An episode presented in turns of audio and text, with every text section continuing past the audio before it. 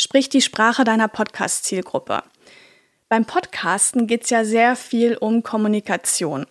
Und damit dich deine Hörerschaft wirklich versteht, musst du ihre Sprache sprechen. Ja, was heißt das genau? Ich in meinem Fall spreche natürlich weiterhin auf Deutsch, ja, aber als Expertin kennst du, und bei mir ist es ja genauso, wir kennen einfach die Fachbegriffe unseres Themengebiets. Aber oft formuliert die Zielgruppe die Dinge einfach anders und genau diese Formulierung musst du kennen, um deine HörerInnen da abzuholen, wo sie sich einfach befinden.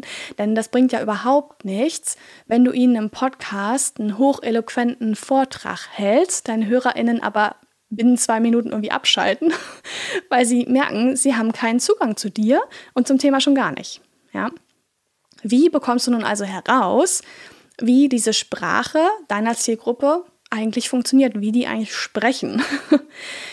da musst du mit ihnen kommunizieren. Ganz easy, ja. Also spitz deine Lauscher auf jeden Fall in Erstgesprächen, nochmal in diversen Meetings, auf Events, auf Social Media siehst du ja auch, wie die Leute Dinge formulieren.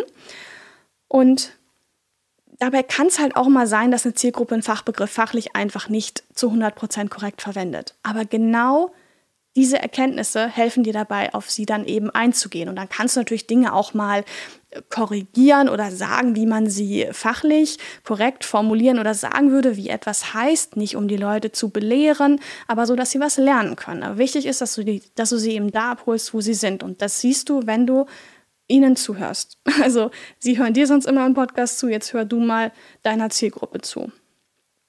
Ähm, genau, und außerdem musst du ja auch überhaupt die, die Sprache deiner Zielgruppe beherrschen, weil du Content für sie kreieren willst. Ja, da willst du auch mit entsprechenden Begriffen ranken. Also manchmal findet man ja auch einen SEO-Begriff, wo man denkt, oh Gott, das ist fachlich überhaupt nicht korrekt, aber wow, das Suchvolumen ist schon beachtlich. Ja?